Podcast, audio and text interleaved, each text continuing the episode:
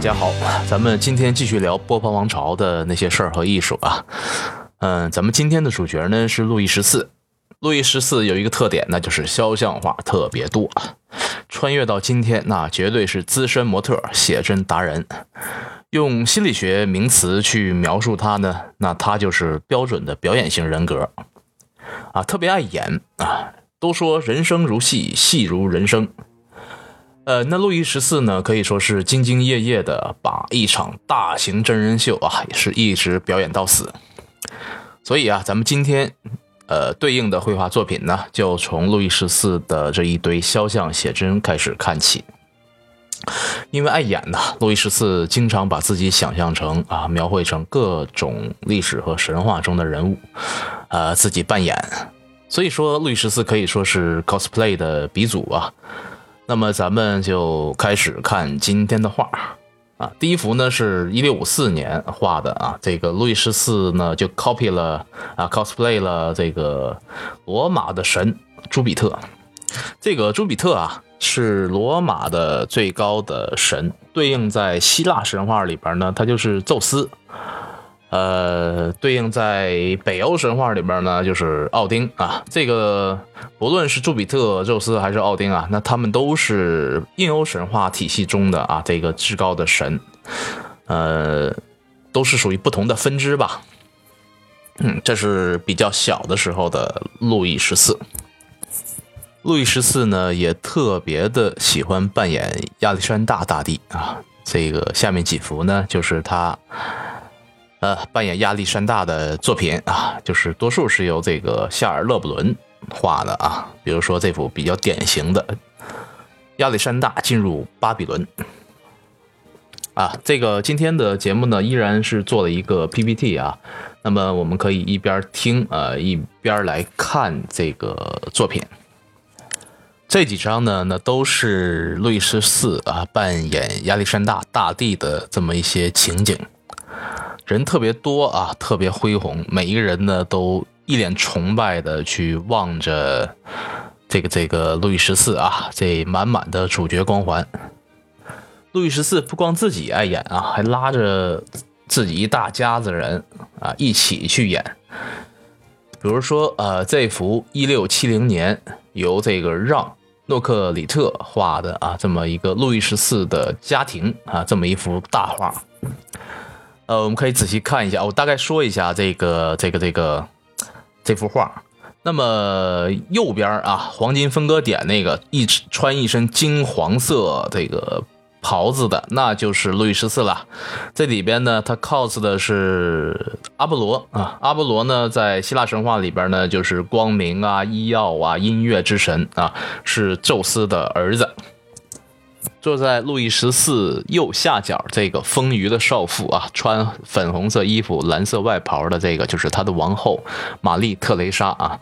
这个路易十四的婚姻啊，可以说是名副其实的近亲结婚啊，不但近亲，而且是亲上套亲啊。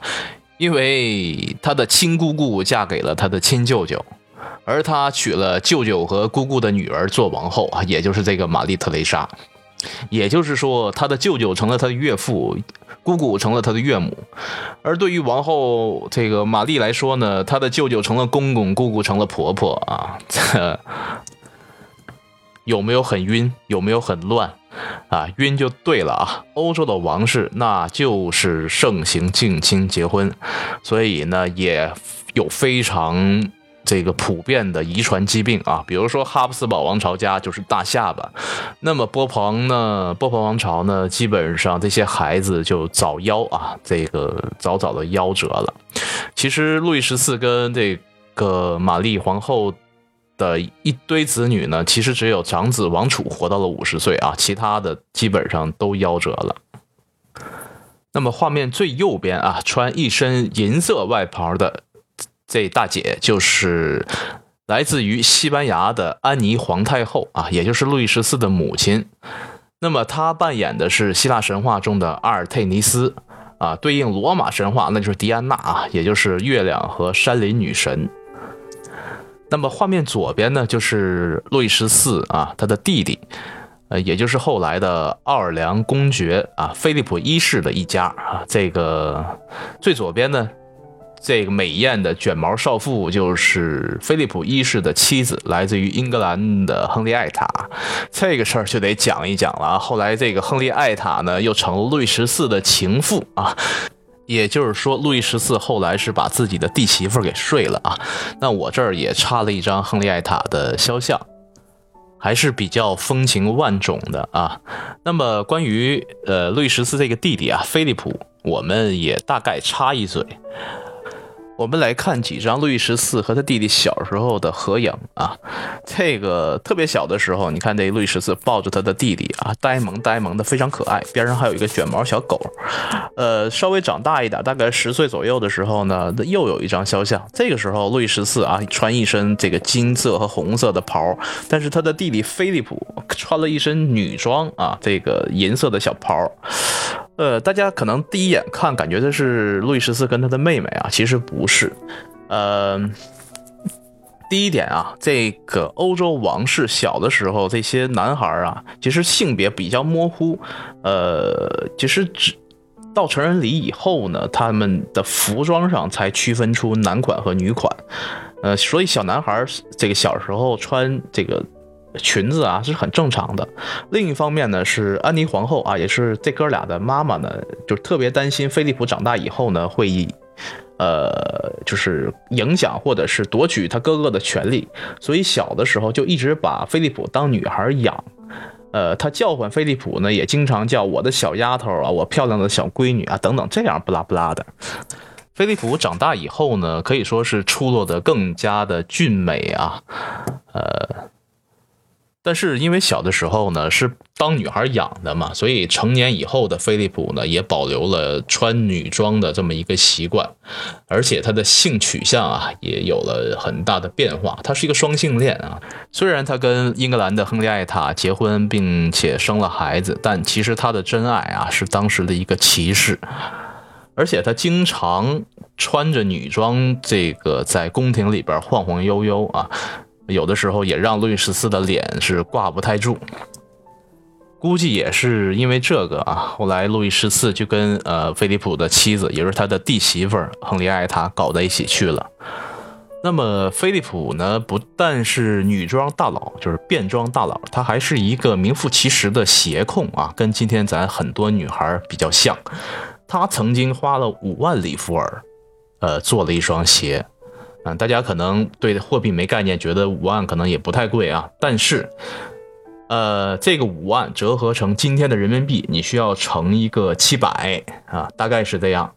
也就是说，一双鞋价值今天的三千五百万啊。因为这事儿呢，还被路易十四痛批了一顿。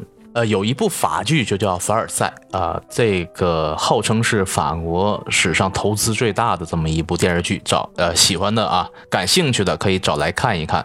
呃，情节比较污啊，各种性爱镜头比较刺激。那么其中啊，这个演菲利普这个男演员啊，就我放了一张图片在下边啊，你可以看出来非常帅啊，而且有点娘娘腔的那种气质啊，非常贴切啊，这演员找的特别好。所以你看这哥俩啊，路易十四喜欢玩 cosplay 啊，这弟弟菲利普呢又是喜欢玩变装啊，所以啊，我觉得现在喜欢玩 cosplay 的这些年轻人家里应该供一个路易十四的画像啊，就像供关公一样给供起来，这样就更有仪式感。那么喜欢变装啊，穿女装的这些呢，就应该供一个菲利普的肖像啊。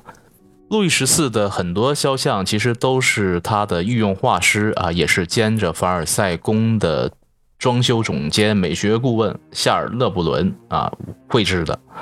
凡尔赛宫镜厅啊，上面那个画就是由夏尔勒布伦画的。呃，他的这种风格呢，他比较善于去神化路易十四的英雄形象啊。哥今天呢，绝对是一个包装和公关的大师。这些作品呢，可以说是把路易十四打造成了名副其实的全民偶像，顶级的流量大 V 啊。那么他的这种风格后来肯定也是影响了许多的宫廷画家，比如说雅克·路易·大卫，啊，就是画《马拉之死》的那一位啊。那么大卫可以说是在勒布伦的基础上呢，又把这种神话人物形象的技巧进进一步升级啊。大卫的画，咱以后跟拿破仑一起讲啊。那么，路易十四流传最广的、现在最著名的啊，可能是亚德森·里格的这幅画啊。这幅画是一七零二年画的，这个时候路易十四呢已经六十多岁了，他戴着尖尖的假发，不过看起来保养的很好啊，依然可以看出帅哥的底子。所以呢，咱现在就来看一看这幅画。这幅画可以说是一个比较典型的巴洛克式的肖像啊，每一个细节都在强调极致的奢华，那种宫廷的富有与威严，呃，把这种权力啊戏剧般的表现出来。其实这也是巴洛克的一个典型特征啊。那么亚特森·里格呢，也被当时的人啊供奉为王之画者。呃，同样有此殊荣的呢，还有就是我们比较了解的鲁本斯。他俩啊，差不多都是为皇室和贵族们专门绘制肖像画。肖像在欧洲贵族和皇室的传承里边是非常重要的东西啊，那是要传给子孙供着的，就跟咱中国的牌位一样。呃，肖像在今天其实也比较重要，也一样啊。前两年全民创业特别火的时候，如果你想去融资忽悠钱啊，就必须得有几张拿得出手的肖像照。嗯，在各种活动啊、谈判上啊，这个给人一个良好的形象。通常呢，就是那种抱着胳膊、手插裤兜，看起来牛逼哄哄的。呃，再配上精英人士的那种自信的微笑，啊，就这样，这就是标准的当代肖像照啊。这两年不行了，创业大潮退去，只剩一地鸡毛。当年号称战队风口飞起来的猪们呢，大部分现在也摔在地上，成了成了肉饼，估计是被剁吧剁吧拿去做猪肉火烧了啊！这扯远了，咱继续说这幅画。你看这幅画的布景其实是比较简单的啊，能看到的明显的装饰其实就是后边那个带浮雕的罗马式立柱，其他的地方啊，一个最直观的感受就是目光所及，全部都是奢华的布料。最显眼的当然就是那件超大号的，感觉堆了里三层外三层的外袍，那布料感觉是不要钱似的往上堆啊，能做三床大棉被了。呃，这路易十四炫富的手段呢，倒是跟中世纪那些土豪有的一拼啊，就是直接的堆料。嗯，这件衣服也确实很贵啊，你看这面料，里层呢是非常纯净的白色短貂毛。外边呢，则是染成紫色的天鹅绒。这里边啊，不得不夸赞一下亚特森·里格的绘画的功力，他把织物的质感表现得非常之细腻。那么这个紫色啊，我们呃，在十九世纪中叶化学染料发明之前，可以说是一直是最昂贵的天然染料之一啊。为什么呢？我在扬凡艾克。第二期啊，已经讲过了这个紫色和红色的制作工艺，大家可以翻回去听。那么这件紫色外袍上面啊，还用金线织着法国王室的标志，那就是三叶鸢尾花。法国王室的肖像啊，一般都会穿着一件织着鸢尾花的衣服啊，比如说下面这张路易十四的妈妈安妮皇后啊这幅画。我选这幅画主要是因为马呃安妮穿的这件衣服呢，她的胸衣也做成了鸢尾花的形状，比较有设计感啊。那其他的很多啊，这个大家可以自己去找，我就不一一列举了。呃，我下面来说说这个金色啊，这个按照节目惯例，我们来做一些颜色上的、用色上的小科普。就是到了巴洛克艺术时期呢，服装上开始出现了大量以金色、银色为主的图案和修饰。这些呢，当然都是用金线和银线织出来的啊。你像这件衣服上金色的鸢尾花，就是用金线织的。大家可能不知道金线到底是怎么弄的啊？那么现在当然是用机器了。那么早一点或者是传统的手工金匠们呢，往往会用一个叫拉丝板的东西，就是一块铁板上面穿了很多直径从大到小的圆孔，然后把金子锤成小圆柱，加热，然后涂上这个蜡油，用钳子捏着穿过这个拉丝板。它每穿过一个小圆口呢，这个金子就会被拉细一点，就这么的啊，一点点的做成金线。呃，那么再往前推啊，这些技术都没有的时候，古人是怎么做金线的呢？啊，古人是把金箔粘在羊的肠子上边，然后用木棍拧麻花，就通过这种啊反复的工序来得到金线。那么金箔也差不多啊，先把金子敲成一个小金饼，然后垫在羊皮上敲。再然后呢，一点点用更薄的东西反复垫着敲啊，最后是垫着羊肠子这个肠衣啊来一直的敲打，因为金子的延展性特别好啊，可以被敲的很薄啊，做成这个金箔，然后拉成很长很长的丝。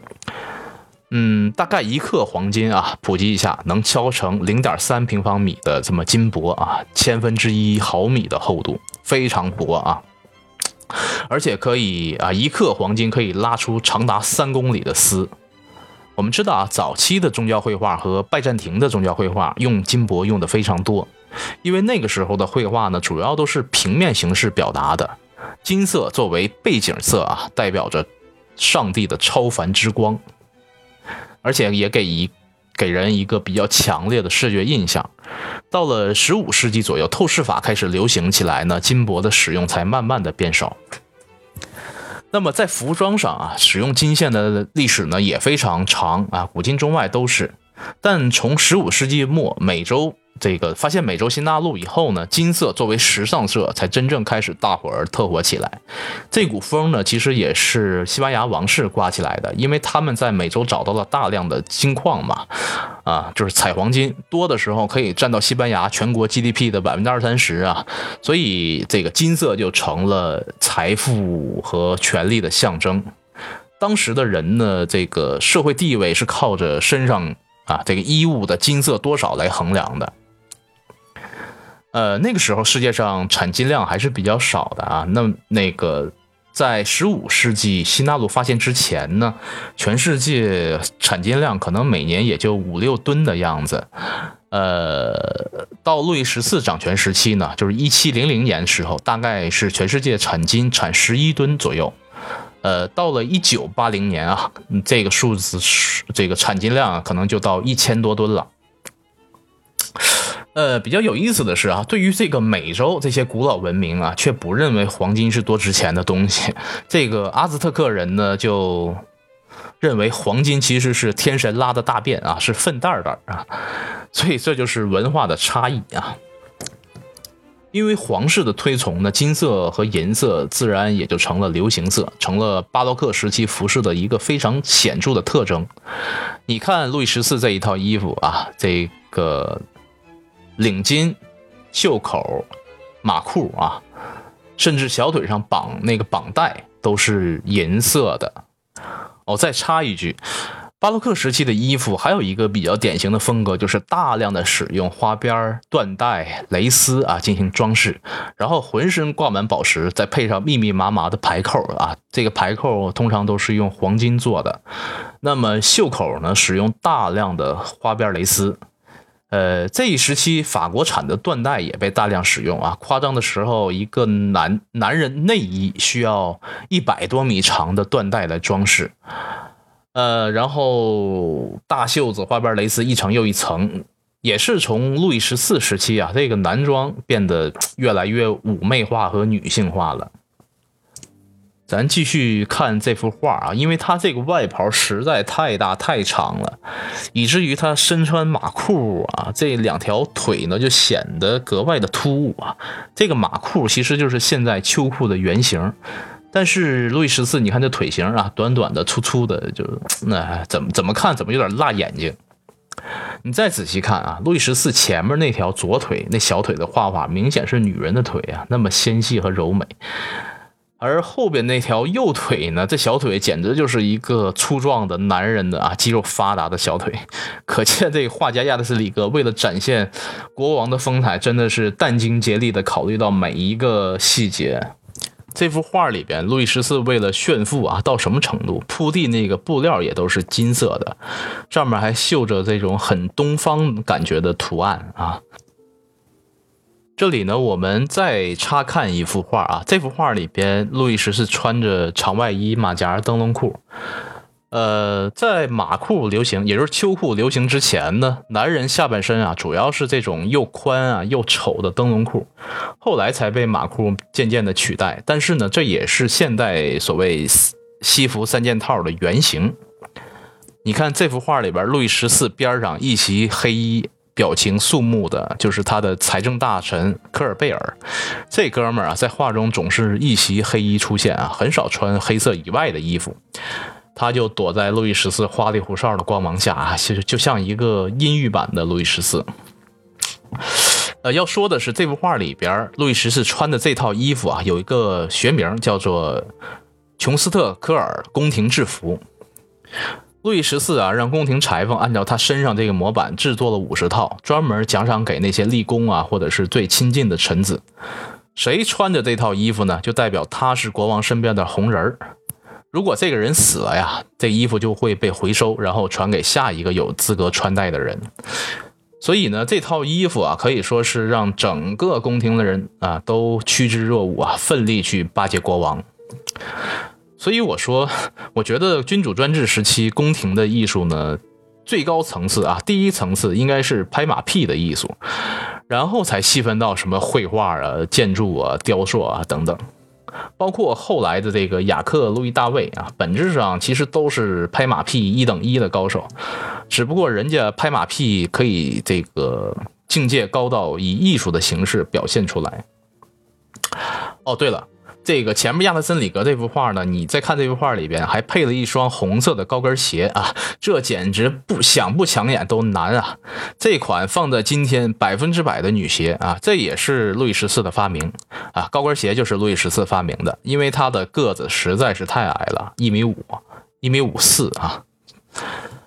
他发明高跟鞋啊，第一是给自己穿啊增增高啊，然后呢是让这些宫女们啊、贵妇们穿上高跟鞋，以限制他们的行动举止和呃过度风流的行为啊。因为当时有很多宫女和贵妇晚上偷偷的翻翻墙去去私会情郎啊，就是这样啊，才有了今天每个女人都必须拥有一双的高跟鞋。这个红色高跟鞋还不是随便穿的，红色的跟儿只能是皇室以及路易十四身边极为亲近的贵族才有权穿红色的高跟鞋。你想随便穿啊，在那个时候会被打屁屁的？因为红色这个染料呢，在路易十四时期呢也是非常昂贵的颜色啊，所以为什么它背景中要用那么大面积的红色的缎子布料来装饰呢？这红色啊，亚凡艾克第二期咱也讲过了。这幅画里边诸其他的什么皇冠啊、权杖啊、宝剑啊、胸口挂的那个十字架呀，这些物件的象征意义咱就不多讲了啊，因为其他的节目都有讲过，我这里边就不赘述了。嗯，这幅画呢，就是路易十四流传下来最著名的这么一幅视觉文本。呃，看着这奢华感啊，不禁让人由衷的感叹：这个路易一米五，有钱爱摆谱。呃，这幅画呢，要搁今天，你要是看一大款穿成这样，你心里边，估摸就得嘀咕了，这哥们儿啊，估计是海宁皮革城或者是浙江某某个布料商啊，而且是一个十分敬业、十分想红的布料商。那么这幅画的深层次的意义在哪儿呢？路易十四的时代啊，他自己以及他周边这些呃贵族啊，在服饰上的消费达到了一个你想象不到的天文数字。但是呢，正是这种实打实的消费，打造了法国的时装布料产业、奢侈品产业。一七零二年这幅画绘制的时候呢，法国的服装产业已经发展到了一个非常庞大的规模啊，所以你看路易十四这张看似臃肿的堆满布料的肖像画，其实就是法国奢侈品行业的一个大大的商标，一个非常醒目的 logo。一六四三年，路易十四继位时呢，法国奢侈品出口的规模大概是一千万里弗尔左右。那么到一七八九年，波旁王朝覆灭，法国大革命时期，奢侈品出口的规模已经达到了一点五到一点六亿里弗尔啊，基本上翻了是十五六倍。可以说，路易十四、路易十五、路易十六这三代帝王呢，以他们这个和和他们身边这些贵族啊，他们的消费真真切切的奠定了法国在时尚啊，在奢侈品行业的地位。这个确实是实打实真金白银打造出来的奢侈品帝国。我再补充一点啊，你看这里面路易十四戴的这个假发。呃，假发其实也是路易十四引发的一个时尚潮流啊。年轻的时候，路易十四是不戴假发的，因为他那个时候有茂密的头发，并且发质很好。那么到了三四十岁的时候呢，人到中年也有了发际线的困扰，这个时候才戴上了假发。路易十四可是时尚大 V 啊。影响力太强大啊！大家一看皇帝都戴了假发，也纷纷跟着效仿。呃，男人女人都开始戴。后来这个潮流呢，又被英国人学了去。所以在英国的乔治时代啊，也就是汉诺威王朝时期呢，男人们也开始纷纷戴了假发，并且在着装上发展的是更加娘里娘气啊，所以才有了非常有特色的英国乔治时代的穿着。呃，前些年港片比较流行的时候，你看法官上庭啊，就戴的那个假发，其实就是那个时候发展出来的着装传统。好了，咱们今天第一幅画就算说完了，穿插着也看了不少宫廷画家的作品。这些肖像呢，都给人以无以伦比的那种奢华感和权贵感，也能让人联想到那个时候宫廷的富丽堂皇和豪华。但是啊，所有的奢华都需要庞大的金钱支持，这其实也是路易十四心里边的一大痛点。虽然说黎塞留跟马扎然啊，通过努力经营给路易十四打下了不错的基础，但是呢，三十年宗教战争，法国消耗也十分巨大。后来呢，马上又赶上了投石党叛乱，等这些事儿都平了啊，这个马扎然掌权，那他们全家还特别的贪。所谓上梁不正下梁歪啊，下面这些贵族和官僚也十分那贪，贪的不像话。所以在一六六一年马扎然死的时候呢，虽然交代路易十四啊不要再去任命宰相，自己统领大权。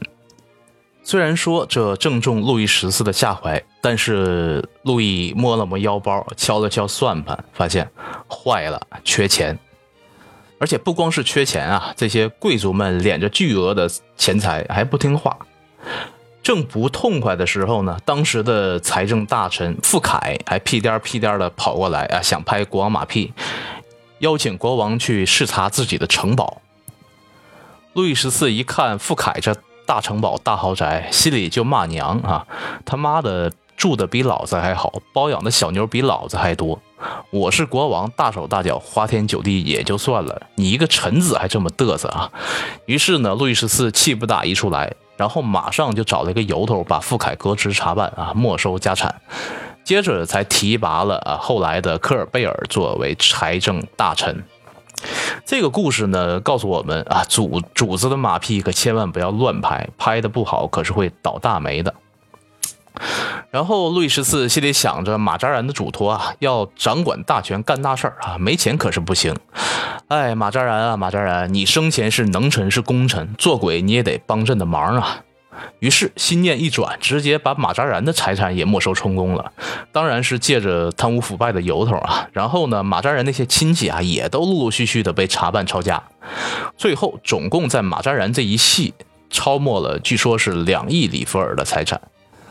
呃，这是伏尔泰后来的技术呃这个描述和记载啊，可能会有一些夸张。那么两亿里弗尔是什么样的购买力呢？这个古今货币折算是非常困难的啊，比如说你是以大米还是以房价这样不同的参照物去折算，这个结果是非常不同的。现在主流的有两种说法，第一个呢是按美国学者啊，那就是当时的一里弗尔相当于五十美金啊，那么英国学者呢就认为。呃，当时的一里弗尔折算是大概今天的八十英镑啊。我们采用英国这个说法，那么一里夫尔跟今天的人民币比值大概是一比七百啊。所以这马扎然这两亿相当于一千四百多亿人民币啊。接着呢，路易十四就把这些大臣们、贵族们召集起来开会，宣布啊，从今天开始，我就是一切权力的主宰，我就是天，我就是地，我是唯一的 VIP。然后他就说出了那一句，可能是他最有名的一句话：“朕即国家。”这句话啊，被欧洲人推崇啊，十分推崇啊，认为这是至理名言。我其实也不太知道这名言哪儿好了。想象一下，如果有天堂的话，古今中外的皇帝皇帝们呢，肯定是在一个圈子里边的嘛，对吧？没事就打打桥牌，打打麻将。哎，这一天呢，路易十四正好就跟三个中国皇帝打麻将。路易十四一边打了一张妖姬，一边吹牛逼说啊：“你们可不知道，哥们儿当年可风光了啊！我的一句赈济国家的名言，那点击量、那转发量老鼻子了，流行了好几百年。”然后这三个中国皇帝这牌友呢，就你瞅瞅我，我瞅瞅你啊，悄悄的摇耳根儿啊，就说：“嗯，这哥们儿说的不废话吗？啊，咱华夏打周朝不就这传统的吗？瞧他那嘚瑟样，哎，还穿了一个小红高跟鞋，戴了一个猪腰子型的假发啊，没事吧他啊？哎，咱赢个小目标啊一个亿就赶紧撤吧。”然后这三个中国皇帝呢，就微微点头，心照不宣了啊。当然，这是我开的一个玩笑啊，在以一个芸芸众生的角度，不严肃、不正经的去调侃。路易十四作为一个君主啊，在欧洲的历史上地位很高啊，但我觉得如果放在中国啊，这个明君排行榜估计连前三十都进不了。嗯，我觉得路易十四最出众的能力就是花钱，而且也算会花钱啊，但是往往都花在奢侈品、奢侈的品味上啊，花在面儿上。嗯，其次呢，确实他确实是有表演的天赋啊，而且兢兢业业不知疲倦，搁今天绝对能拿一奥斯卡终生成就奖。呃，而且能把吃喝拉撒一举一动都变成公关性质的表演啊，这可这路易十四可以算作是前无古人后无来者的第一人。路易十四另外一个特能花钱的地儿呢，就是这哥们儿好打仗啊，尤其是一六六一年他亲自。掌权以后啊，发动了四次大的战争。第一次呢，就是继承权战争啊，就是一六六七年到一六六八年，来打这个西属尼德兰，来抢这个地盘儿。当时啊，起因是这个西班牙国王腓力啊死后呢，这个继位继位的人呢不是嫡长子，所以呢，路易十四就要求他的妻子，也就是玛丽特蕾莎，参与到继承权的这个争夺中啊，来试图瓜分西班牙在西属尼德兰的这个土地。呃，但是呢，这个事儿啊，因为当时荷兰的维特政府。就是干扰没干成啊，只得了两块小地啊。但是呢，路易十四跟荷兰的梁子就此结下了。没过几年啊，到这个一六七二年又发动了法荷战争啊。这个事儿呢，我们在讲维米尔的时候已经讲过了啊。这一仗打了，基本上打了十几年。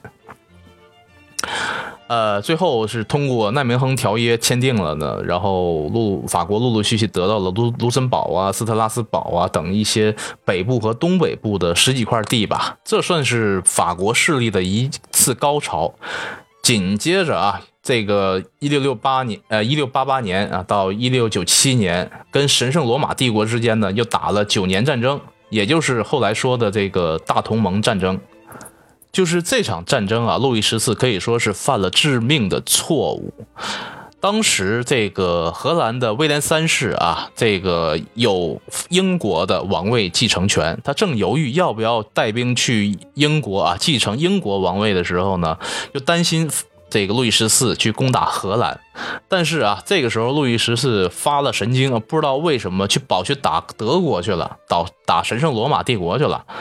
所以给这个威廉三世呢一个喘息的机会，借机就带了两万多人，这个西渡英国啊，获得了英国的王位。这个然后呢，后续的一些战略和战术上，路易十四又犯了一大堆的错误，导致九年战争以后，法国根本就没落到什么实际的好处，反而让整个欧洲结成同盟，一起来对抗法国。英国就借此机会啊，争夺法国的殖民地，建立了英国的海上霸权。紧接着，一七零二年到一七一三年，又开始打西班牙王位继承战啊。当时是因为西班牙这个国王死了，路易十三的路易十四的孙子啊，他有西班牙王位的继承权，所以呢，再三犹豫之下呢，还是决定发动了这场战争，一打就是十几年。可以说啊，路易十四在位的几十年，战争就没停过，一个接着一个啊。虽然得到了一些领土呢，但是这些战争耗尽了法国的国库，使国家陷入这个这个巨额的债务之中啊。这个一点点的就摧毁了法国的根基。其实呢，这也注定了好不容易建立起的君主专制啊，注定成了短命的王朝。一边是连年不断的战争啊，一边还忙着修宫殿、买奢侈品、包养情妇啊，所以整个法国的财政体体制基本上是崩溃了。那没钱怎么办啊？那那第一个招啊，那就是发货币。一到打仗就新发货币啊，七几年发过，九几年也发过。每一次发货币，它就会降低这个货币里边金银这种贵金属的含量。呃，古今中外的帝王啊，都喜欢用这一招啊，因为它来钱快啊。但同时呢，也导致法币的法国的货币以每年以百分之八到十的速度在贬值。呃，货币购买力每年都在下降的同时呢，税负每年都在增长。到一六八几年啊，就到路易十四统治的末期以后呢，法国十分之一的人得靠。乞讨为生啊，但其他的人呢也不好过，呃，可以说是弄得民不聊生啊。再一招就是借钱啊。为什么路易十四那么喜欢搞公关表演啊？处处，呃，极尽全力的去表现自己的奢侈和法国的富有啊。因为你一旦想借钱，必须得让人感觉你有钱，没问题啊，我撑得住。所以在路易十四死的时候呢，留给路易十五的其实是高达二十亿里弗尔的国家债务，搁今天相当于一兆多的人民币哦。这儿啊，我再插一个重要人物，那就是上面提到过的路易十四的财政部长科尔贝尔。科尔贝尔为了给路易十四敛财呢，可以说是煞费苦心啊，也算是立下了汗马功劳。这个科尔贝尔啊，并不是出身贵族，他是来自于一个资产阶级的布料商的家庭啊。呃，其实这也是路易十四的一个策略啊。为了提防这些不听话的贵族呢，重要的职位其实都不由贵族出任啊。路易十四从市民阶级里边挑选挑选出这个能干的人啊，直接向他自己汇报。如果有人不听话，他还可以随时换掉。就这样啊，削弱了贵族的权利。呃，科尔贝尔其实是开设了官办的纺织厂啊，目的是让纺呃法国的织品纺织品呢垄断市场，让法国成为这个奢侈品消费的中心啊。因为他本身是布料商出身嘛，所以深谙经营之道，也非常知道诸如丝绸啊、蕾丝啊、锦缎啊这些奢侈品具有多么大的诱惑力。呃，比如说啊，他在巴黎开办了这个哥白林挂毯厂啊，为凡尔赛宫修建这个生产。肖像挂毯啊，同时还为整个法国的贵族和这个这些城堡呢生产穿戴这个用品。那么在巴黎的皇家广场呢，还开办了许多奢侈品和珠宝商店。在一六六五年呢，还在这个阿拉松城开办了蕾丝厂。呃，生产蕾丝啊、丝绸啊这些奢侈品布料啊，我们在讲研发艾克那个时候说啊，这蕾丝其实以前主要是威尼斯那边生产的，正是因为这个科尔贝尔啊，这个法国开始生产蕾丝啊，后来慢慢取代了威尼斯的蕾丝。那么当时路易十四甚至还规定，这个贵族穿的这个服装呢，必须是由这个官办纺织厂出品的，如果发现贵族身穿进口服装啊，那会被脱下来啊，然后烧掉。而且围绕在这个路易十四身边，尤其是后来居住在凡尔赛宫这些最为显贵的贵族们呢，他们的服装更是规定只能由宫廷裁缝或者是指定的裁缝师制造。呃，这些贵族甚至不允许穿巴黎的裁缝师制作的衣服。这些啊，都可以说是非常强有力的贸易保护政策。于是啊。这么一批专门为贵族贵妇们服务的女裁缝师就火了起来啊！这里边我也配了一幅画，讲的呢就是女裁缝师上门为贵妇提供服务的场面。呃，因为女裁缝师啊可以更快的去满足女性的着装要求啊，顺带去传递一些风月八卦。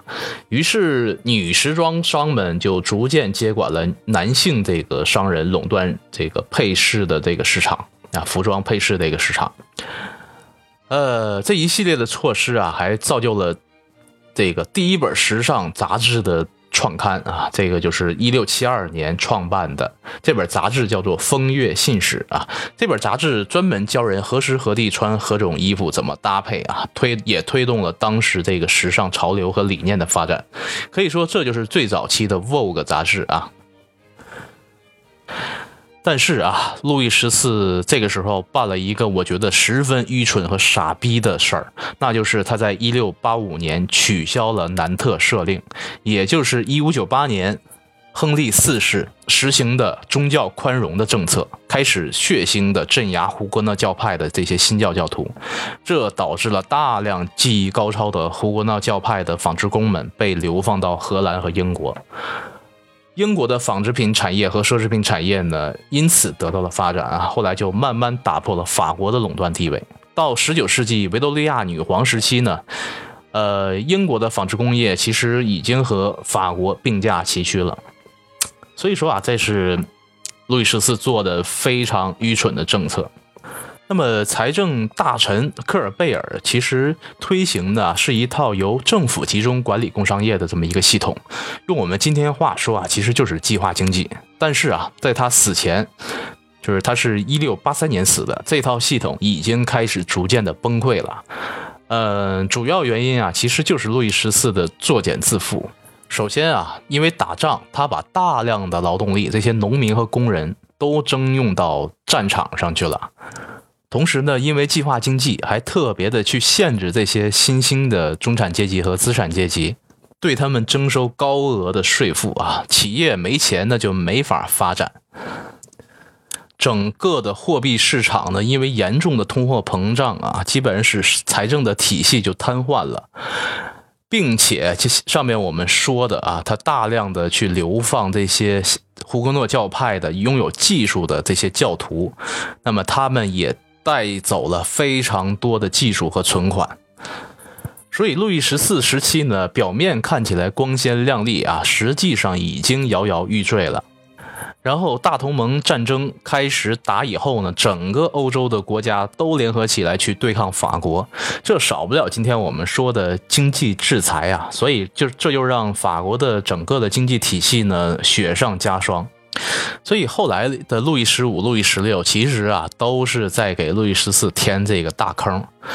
呃，路易十五刚刚掌权的时候呢，还是比较有抱负的啊，也想有一番作为。但实际上啊，大势已去，独立难支。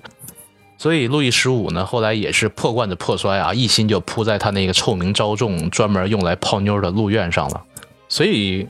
我个人觉得哈，路易十四留给后人最大的遗产就是他缔造了一个时尚产业，呃，并且呢，修建了一个举世瞩目的豪华宫殿啊，那就是世界五大宫殿之一的凡尔赛宫啊。那咱现在就白话白话凡尔赛宫这个事儿。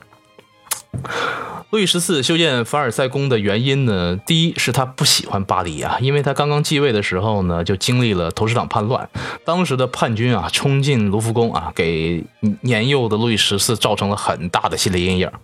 另外一个原因呢，就是一六六一年啊，路易十四掌管大权以后呢，如果想稳固自己的集权统治啊，那就必须要削弱这个贵族的力量。他用的第一招就是刚才我们说的啊，他提拔资产阶级出身这种比较卑微的人。出任官吏，比如说科尔贝尔，呃，让这些贵族们呢得不到具有实权的职位啊。那第二呢，就是把这些贵族都聚集在聚集在自己身边啊，并且表现出对他们施以恩宠啊。那这些贵族们呢，每天无所事事啊，就是参加各种社交 party，看国王表演。你想温饱思淫欲嘛？所以这些贵族啊，没事干就想着怎么勾搭情妇啊。这些女人们呢，也是想方设法的让自己充满诱惑力，去引诱这些贵族啊。当然，如果能得到国王的宠幸，那就再好不过了。所以，这种集体搞破鞋的意愿，就形成了这一时期宫廷巴洛克美学的一种意识形态的根本。第三啊，这个路易十四要求每一个贵族都必须要装扮得体，这逼着贵族们呢花大量的金钱在置办衣服上。这个凡尔赛宫其实理论上呢是对所有的公众开放的，包括平民。但是啊，你如果想去参加诸如什么婚礼呀、舞会呀等一些社交派对呢，必须要穿着奢华奇装。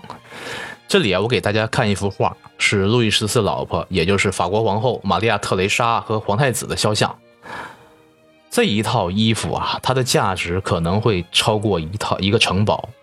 搁今天呢，可以轻松买一个游艇或者是跑车啊，而且这个超跑呢，必须都得是迈凯伦啊、布加迪威龙这样级别的啊，什么九幺幺啊、什么法拉利啊都不够看的啊。呃，在北京三环可以买一套豪宅，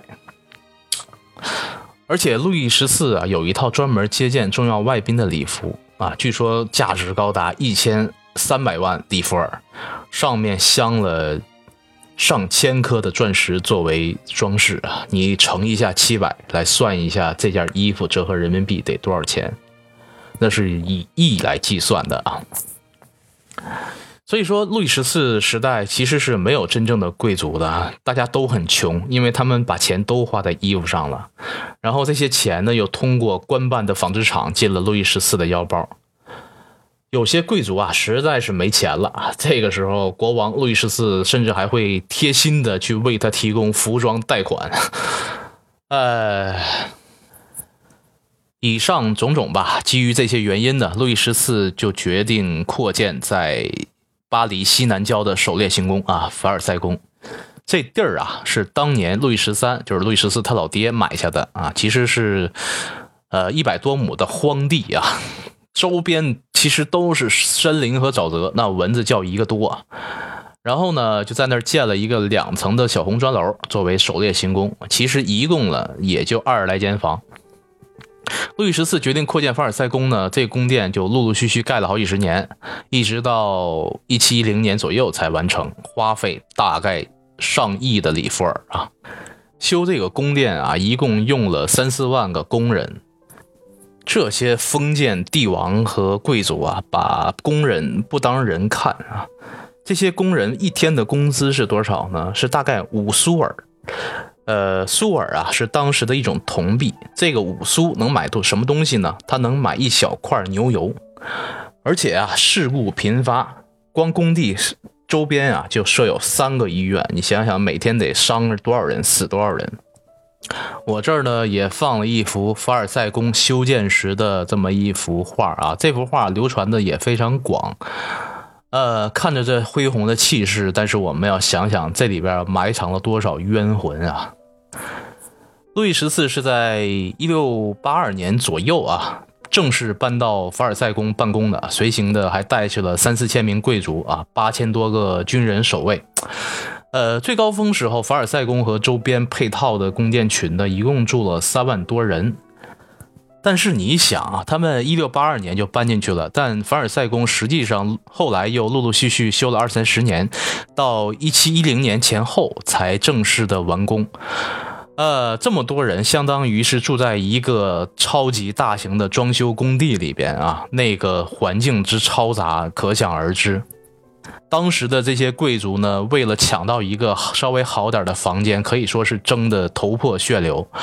而且路易十四这哥们儿只追求凡尔赛宫的大，但是他却忘了修一件很重要的东西，那就是配套的卫生设施、公共厕所啊。所以你可以想象啊，这些装修的工人还有守卫士兵，他们晚上。是要睡在这个凡尔赛宫的走廊里边的，他又没有公共厕所，就只能随便找个地儿解决了。凡尔赛镇这个地儿呢，又潮湿啊，又那么多沼泽，所以那苍蝇啊、蚊子啊，你可以想象啊。包括这些贵族们住的这些房间也没有独立卫生间，他们只能拿一个盆啊，拿个桶啊，弄完，然后第二天呢，就直接从窗户上往外一倒。啊！你要穿越到那个时候啊，在下边走，一不留神就会被浇了一身屎。所以啊，这些贵族们住的其实也是难受极了。但是啊，为了能更加的接近国王啊，有朝一日可以因为国王的一句话，啊，飞黄腾达啊，这些人估计也就这么认了。但是这么些人住在一块儿，这个张家长李家短的八卦绯闻传得飞快啊！这个今天这个贵妇跟谁谁谁偷情了，明天国王去哪个哪个情妇家睡了，啊，一夜之间啊，整个宫廷就全能知道了。当然啊，这可能也正中路易十四的下怀啊，他由此呢建立一个非常严密的监视体系啊，这有点类似于咱们中国雍正时期的百官行署啊。会有专门的人详细记录宫廷里边每一个人的资料，什么身高体重三围呀，呃，行动范围呀，甚至心理呀，呃，所有来往的信件呢，其实都会被拦截查看。那个时候的信件不都是被蜡封的嘛？所以路易十四专门养了一批技术人员啊，可以做到把这些信件拆开，然后还原，不留一丝痕迹。所以整个的宫廷都在路易十四的严密监视之下啊，谁要是有什么异心，路易十四一定能第一时间知道。就这么着哈，路易十四就把这些贵族们呢牢牢地控制在自己的手里边，真正的去结束了国家的地方割据四分五裂啊，完成了真正的所谓的中央集权。这个我觉得确实是路易十四做的非常牛逼的一个地儿。呃。我看时间啊也差不多了，那行，我们今天暂时先收尾啊。最后我再强调一下，呃，有的人说，呃，凡尔赛宫是巴洛克式的建筑，但其实不是啊。呃，凡尔赛宫是古典主义的建筑，它学的是古希腊和罗马的那一套东西，然后讲究的是非常对称的美学。至于凡尔赛宫里边的装修和那些软装绘画啊，这个艺术品的风格确实那就是，呃，巴洛克的样式了。包括凡尔赛宫最有名的那个镜厅啊，它那个镜子当时都是路易十四命人专门从威尼斯采购的这个镜子啊，因为当时威尼斯的镜子是最平，照人是没有变形的。呃，上面的天顶壁画呢，那就是勒布伦啊完成的这一些巴洛克的风格。但是啊，别想的特别的美好，如果你真穿越回去，那你根本受不了。呃，那个时候的贵妇呢，穿的那些衣服啊，非常的麻烦。如果有个内急什么的，因为她这个蓬蓬裙非常大嘛，估计就直接蹲在静厅一个角落啊，就那么放水了。所以，其实整个的凡尔赛宫当时可以说是臭气熏天、噪音嘈杂的。后来到了路易十六时期啊，这个因为他的皇后这个玛丽安托内特皇后啊，就是比较爱洗澡，也比较注意个人卫生了。呃，他们那个时候就有了他专属的一个马桶吧，算是当代马桶的这么一个雏形。今天参观凡尔赛宫的时候呢，还特别的去。被作为了一个景点啊！你想想，现在的人去参观以前皇后怎么上厕所，啊，这个事儿对于这么传奇的奢华的宫殿，其实呃真的是挺讽刺的一个事儿啊！不光是凡尔赛宫是这样啊，当时的巴黎呢更脏啊，那你想象不到。下期我们再说一说吧，呃。现在我们看到的干净漂亮的巴黎呢，得到一八五零年以后，在拿破仑三世啊，他在位的期间呢，才开始陆陆续续的去营造巴黎的地下的排水系统，那才有了我们今天看到的巴黎的雏形。好了啊，咱今天就暂且先聊到这儿啊，说了一一个小时，也有点累了。那么下期呢，我们去聊一聊路易十四泡过的妞。和当时的时装服装体系，嗯，那我们下期再见，拜拜喽。